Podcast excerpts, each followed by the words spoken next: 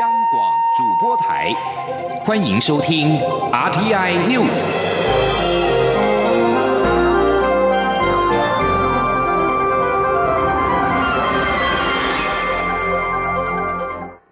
各位好，我是主播王玉伟，欢迎收听这节央广主播台提供给您的 RTI News 新闻带。首先，持续带您关注美国总统大选。美国总统川普五号在白宫召开记者会，开头就说这场选举有舞弊行为，许多选票延迟送达。而民主党候选人拜登也在五号发表简短谈话，表示自己无疑的将成为最后的赢家。美国大选开票作业已经进入到第三天，目前仍有六周开票缓慢或是差距过小，胜负难分。共有七十一张选举人票尚未确定。而目前在开票的进度当中，目前在乔治亚州，川普的领先优势剩下不到两千票，宾州的领先优势也持续缩小。在五号的记者会上，川普在没有确切证据下表示，如果看合法计票结果，就会知道他轻松赢得总统大选。他特别提到轻松拿下佛州和俄亥俄州，但他坦言在乔治亚州可能有点屈居下风。至于拜登在五号的谈话当中，则是呼吁支持者保持耐心，并坚信自己会是赢家。分析师认为，拜登最后取胜的关键将落在宾州、亚利桑那、内华达与乔治亚四个州。只要取得宾州或是其他三三州当中的两个州，就能够达到当选门槛。这场美国总统选举前所未见，许多州出现了邮寄选票是否有效与计票的争议。现任总统川普将走司法途径，对拜登领先的所有州提出诉讼，而拜登则要求持续计票，可能有六州面临部分选票无效诉讼和大规模重新验票。美国各州选民票不等值的间接选举制度有其时代及现实因素，制度上需要可信的司法体系与政治道德来支撑。但是两百多年之后，现在已接连出现制度无法因应变化的挑战。澳洲联邦众议院前议长毕绍普警告，澳洲及国际社会必须密切注意新任美国总统就职前的台海局势。他担心，假如拜登成为下一届美国总统的话，美国恐怕会对中国武功台湾坐视不管。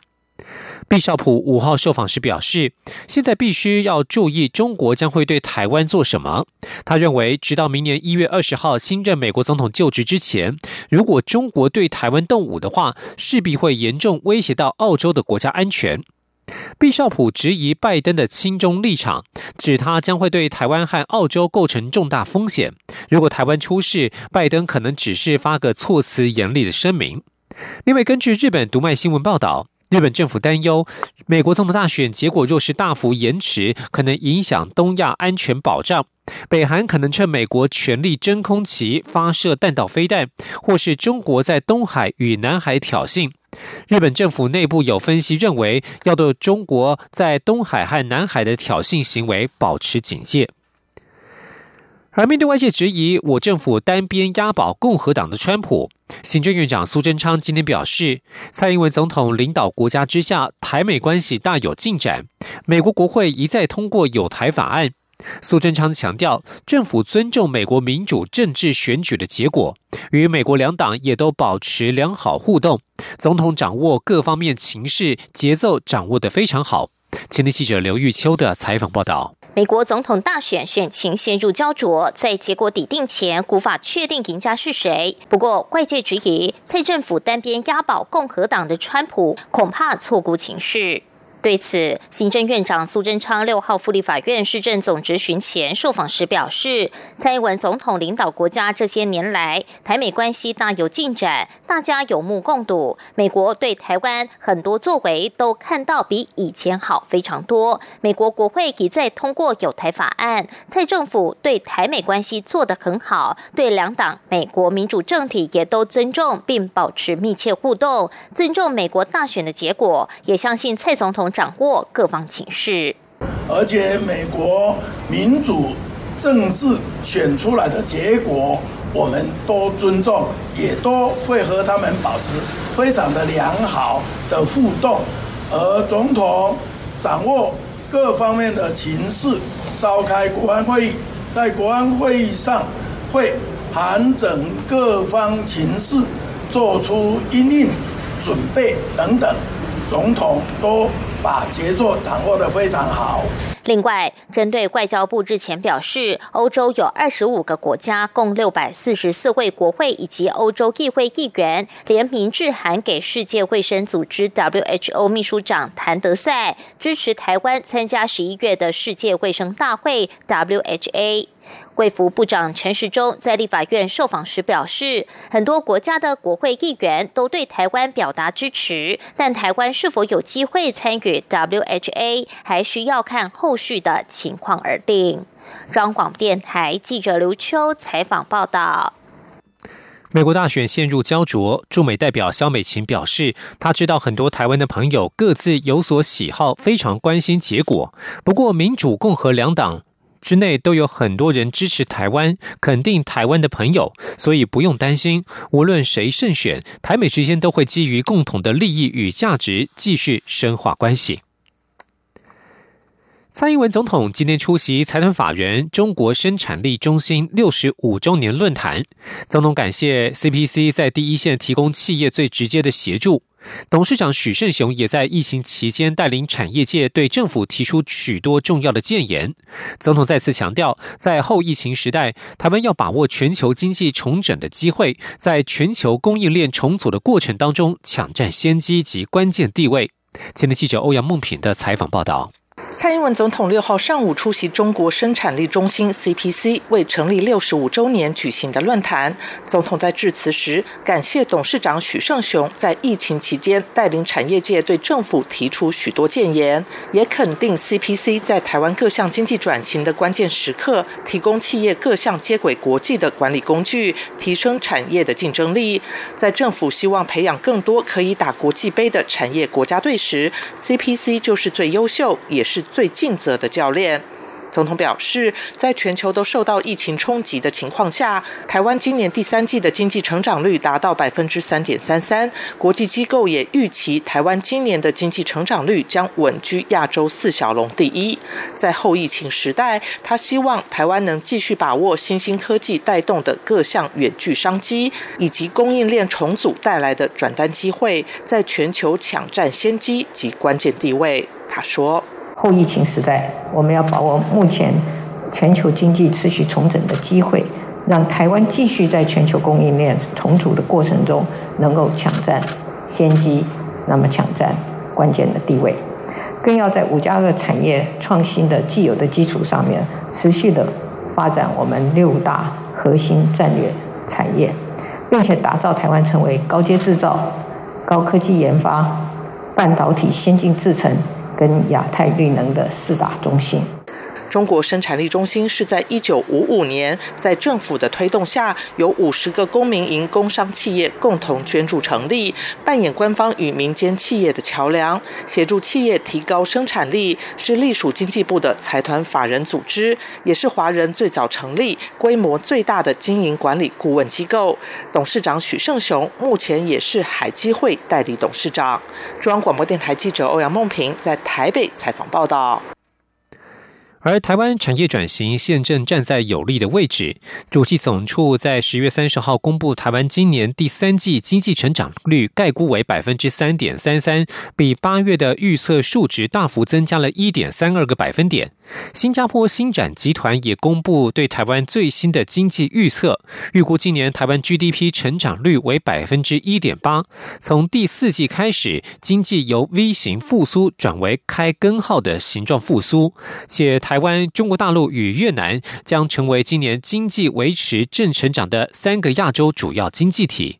青年记者陈林信宏的采访报道。全球今年受到 COVID-19 疫情冲击，经济成长都呈现衰退。至于会走何种复苏方式，也引发热烈讨论。像是 U 型、V 型、W 型、L 型和打勾勾的 Nike 型等。台湾中央银行总裁杨金龙日前就认为，台湾的复苏态势将呈现 Nike 型。新加坡新展集团公布对台湾最新经济预测。新展集团资深经济学家马铁英指出，台湾第三季的 GDP 表现由。于预期，达到百分之三点三。从第二季到第三季来看，台湾经济呈现 V 型复苏的走势。如果再往前看，台湾经济会逐渐转为开根号复苏，也就是成长的速度会放缓，变成较为平坦。主要原因是之前中国华为公司的急单以及内需报复性反弹效应，在第四季后会较为消退。另外，欧美疫情又重燃，台湾出口可能受到影响。马铁英说：“之所以我们认为成长速度会有一些放缓，主要原因是。”之前第三季度看到的一些这个呃正面正面的因素，好像这个华为的集单效应，还有这个内需方面的这个报复性反弹的这些效应呢，这些一次性的因素呢可能会有一些消退。另外的话，因为这个目前现在欧美的疫情又重新恶化，尤其是。欧洲国家又开始重新的封锁，所以可能也会影响台湾的出口的表现。由于台湾第三季 GDP 数据高于预期，新展集团也将台湾二零二零全年 GDP 成长预估从百分之零调整为百分之一点八。二零二一年台湾 GDP 也从百分之二点九调升到百分之四点二。根据新展集团预测。台湾、中国大陆和越南将成为今年维持 GDP 正成长的三个亚洲主要经济体，而台湾经济成长率表现更为亚洲四小龙之首。中央广播电台记者陈琳信宏报道。关心台风动态，气象局表示，轻度台风闪电的暴风圈已经在今天上午十点接触到鹅銮鼻，暴风圈也逐渐笼罩巴士海峡、台湾的东南部海面，同时进逼台湾海峡及东沙岛海面。台东、屏东、恒春半岛的风雨也逐渐增强，预估晚间高雄及台南的风雨也会加剧，提醒民众加强戒备。今天记者吴立军的采访报道。今年第二十号台风闪电，六号上午十一点的中心位置已经来到鹅銮鼻南南东方一百公里的海面上，并以每小时十四转十一公里的速度持续朝西北西进逼台湾海峡，强度及暴风圈范围都维持不变。气象局表示，目前台风的暴风圈已经笼罩恒春半岛，预估六号晚间闪电就会通过台湾南端。届时东北风也将南下，因此还需进一步观察台风与地形及环境风场的交互作用，才能确认闪电将往北偏或往南移。若是路径往北偏，则路径的时间就会拉长；但若往南修，路径时间也可望提早结束。但目前仍有很大的不确定性。气象预报员徐正义。说台风现在的强度是一个轻度台风，今天的强度大致上会维持。那过了台湾的南端之后呢，强度就会逐渐的减弱。另外，因为台风已经非常接近台湾的陆地，那受到地形的影响，在台风的路径上可能会产生一些不规则的变化。所以呢，主要的路径在七号的时候就会开始逐渐受到东北风的影响，那转向往南走的路径分量会增加。在未来三十六到四十八小时呢，就有可能减弱为热带性低气压。气象局也提醒，随着台风逐渐接近，蓝雨在六号上午已经出现十四级的强阵风，恒春半岛及绿岛也有十级以上的强阵风，东部西半部沿海空旷地区及澎湖、金门、马祖也陆续刮起八到九级的强阵风，同时沿海也已观测到两米以上的长浪。台北盆地受到地形影响，阵风也不小，预估六。号下午，整个台东及屏东的风雨也会逐渐加剧。晚间起，高雄及台南的风雨也会越来越明显。此外，受到背风沉降的影响，桃竹苗地区白天高温可能飙到摄氏三十四度度，甚至三十五度。中央广播电台记者吴丽君在台北采访报道。以上新闻由王玉伟编辑播报。稍后请继续收听央广午间新闻。大家好，我是中央流行疫情指挥中心专家咨询小组委员李炳云医师。武汉肺炎是透过飞沫传染，佩戴口罩能够有效降低传染风险。尤其在出入医疗院所时，请国人务必落实防疫措施，请全程佩戴口罩，避免飞沫传染。使用过的口罩请妥善丢弃，不造成环境污染。另外提醒大家，出入医疗院所时，随时保持双手清洁，保护自己，不让病毒上身。有政府，请安心。资讯由机关署提供。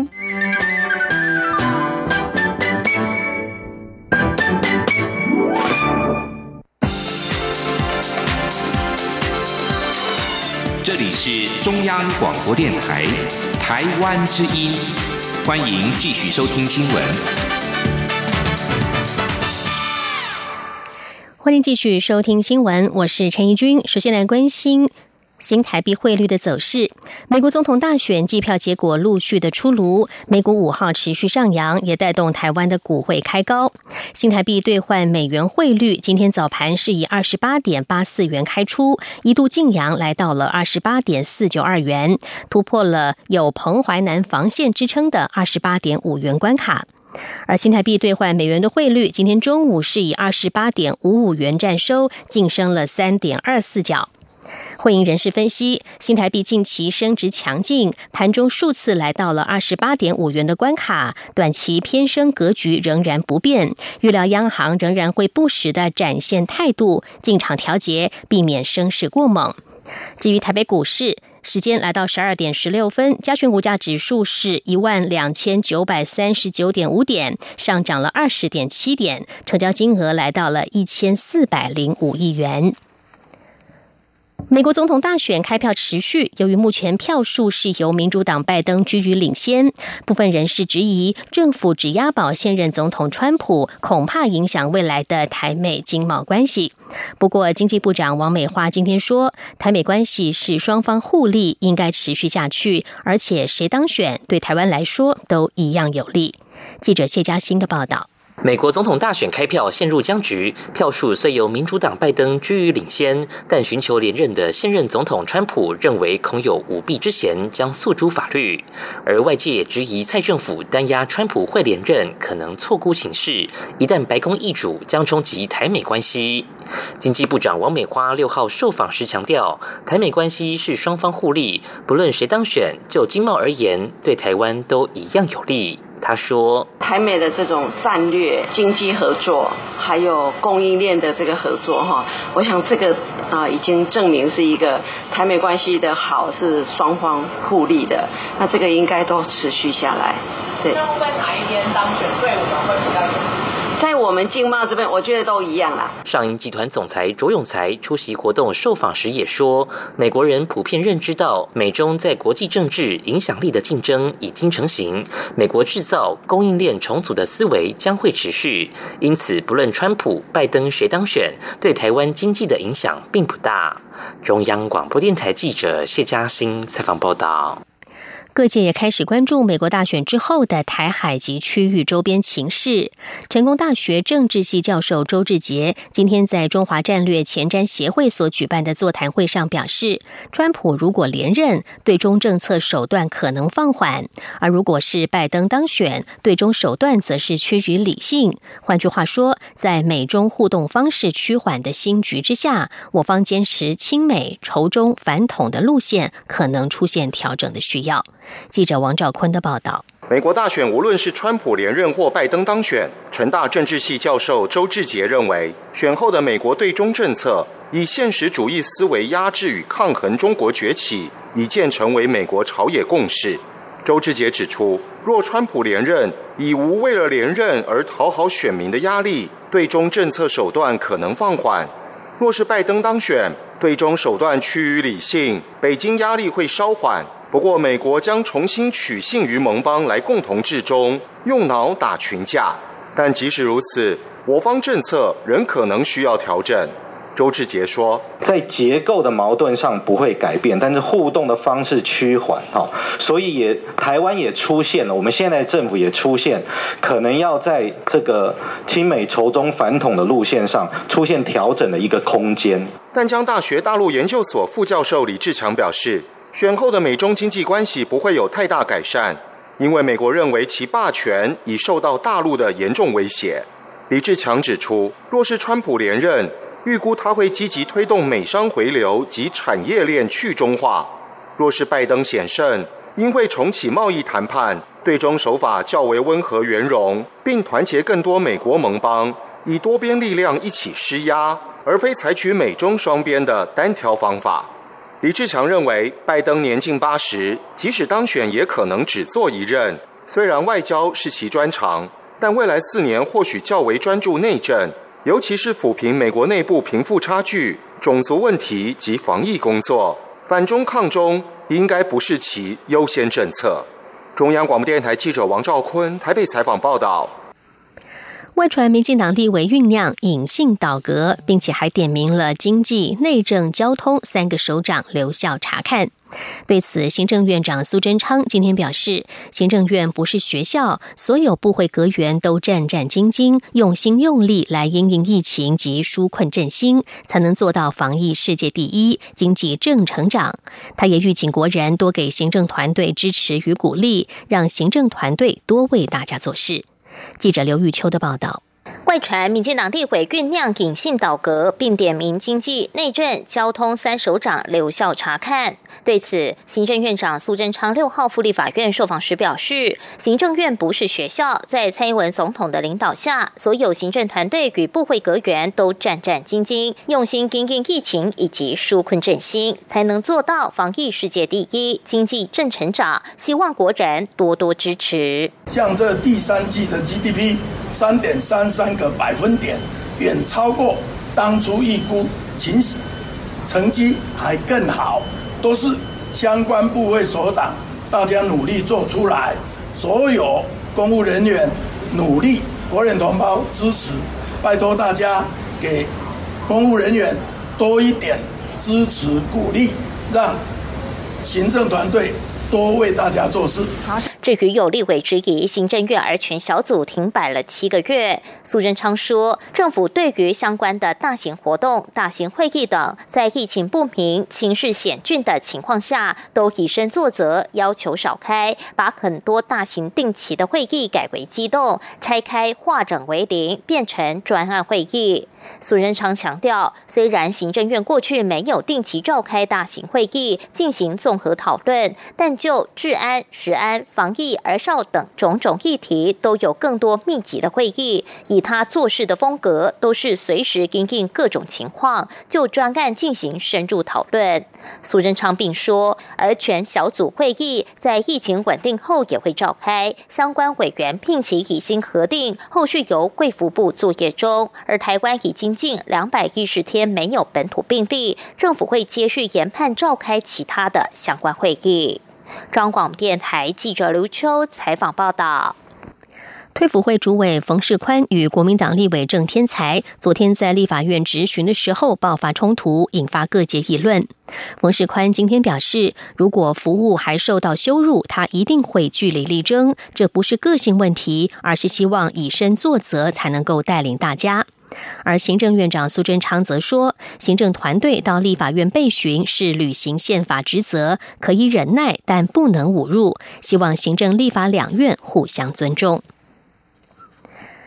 含莱克多巴胺的美猪明年一月将开放进口，多个地方县市议会通过了食安自治条例，增订来季零检出，甚至还扬言，如果遭到中央以抵触母法为由退回，将会提出实现。行政院长苏贞昌今天表示，马政府开放含来记美牛进口八年，国人食用美牛量增加，可以看出来记在一定容许值是安全的。苏贞昌强调，来猪开放之后一定会明白标示，严格稽查，会更依据相关校园食品规范严格的把关，欲请国人放心。另外一方面，国民党提出了反对来猪进口的公投提案，中选会今天召开了听证会，厘清此案是否符合法定重大政策之复决。与会专家学者多数认为，国民党的提案属于重大政策。如果中选会认为理由书用字有负面陈述的疑虑，可以用补正手段来处理。记者王维婷的报道。国民党立委林维洲领衔提出，你是否同意政府应全面禁止进口含有瘦肉精、莱克多巴胺等乙型受体素、猪只之肉品、内脏及其相关产制品？公投提案，中选会六号邀集专家学者召开听证会，讨论此提案是否符合公投法第二条所规定重大政策之复决。林维洲表示，政府开放本来不能进口的来猪进口台湾，且攸关民众健康权益，当然属于重大政策，应该交付公投。林维洲说：“啊，不然它不算政策，算什么？政策就是，哎，政府准备要做一个事情，啊，当然它没有很明确的法律概念，什么叫政策？但是基本上，尝试有尝试的人都知道。”政府要推动一个什么样的计划事务，那就是这政府的一个政策嘛。但是，台湾科技大学专利研究所助理教授陈衍任表示，农委会和卫福部的行政命令仍在立法院审查中，是否属于已经通过的重大政策，仍有讨论空间。陈衍任说。如果说已经发展到了这个立这个立法院职权刑事法的六十二条，当立法院已经决议说要通知原定班机关来两个月内去更正废止的时候，那这种在这个时间点上，我认为才算是这这个政策有变更的这个情形。但是目前如果说在本会在审查的这个期间还没有发展到由立法院去决议通知原定班机关来更正废止的话，这个情况之下，本提案应该还是属于反对政府将通过的一个这个重大政策。政治大学法律学院荣誉教授刘宗德指出，法规命令虽然不是公投标的，但是本案的重点不是行政命令有无审查通过，而是要不要开放含莱克多巴胺的猪肉进口。行政命令只是重大政策变更的两个手段。辅仁大学法律系教授吴志光也认为，府院都说明开放来猪做法属于重大政策改变。听证会另一个重点是厘清公投主文争议。中选会委员蒙志成要求国民党说明，公投要禁止的是所有种类的乙型受体素，还是只禁止莱克多巴胺？林维洲回答，提案要禁止的是所有隐形受体素，包含莱克多巴胺。卫福部次长薛瑞元发言时表示，国内目前还是禁止含有莱克多巴胺的肉品。对于还是禁止的事项，是否应该公投，交由中选会决定。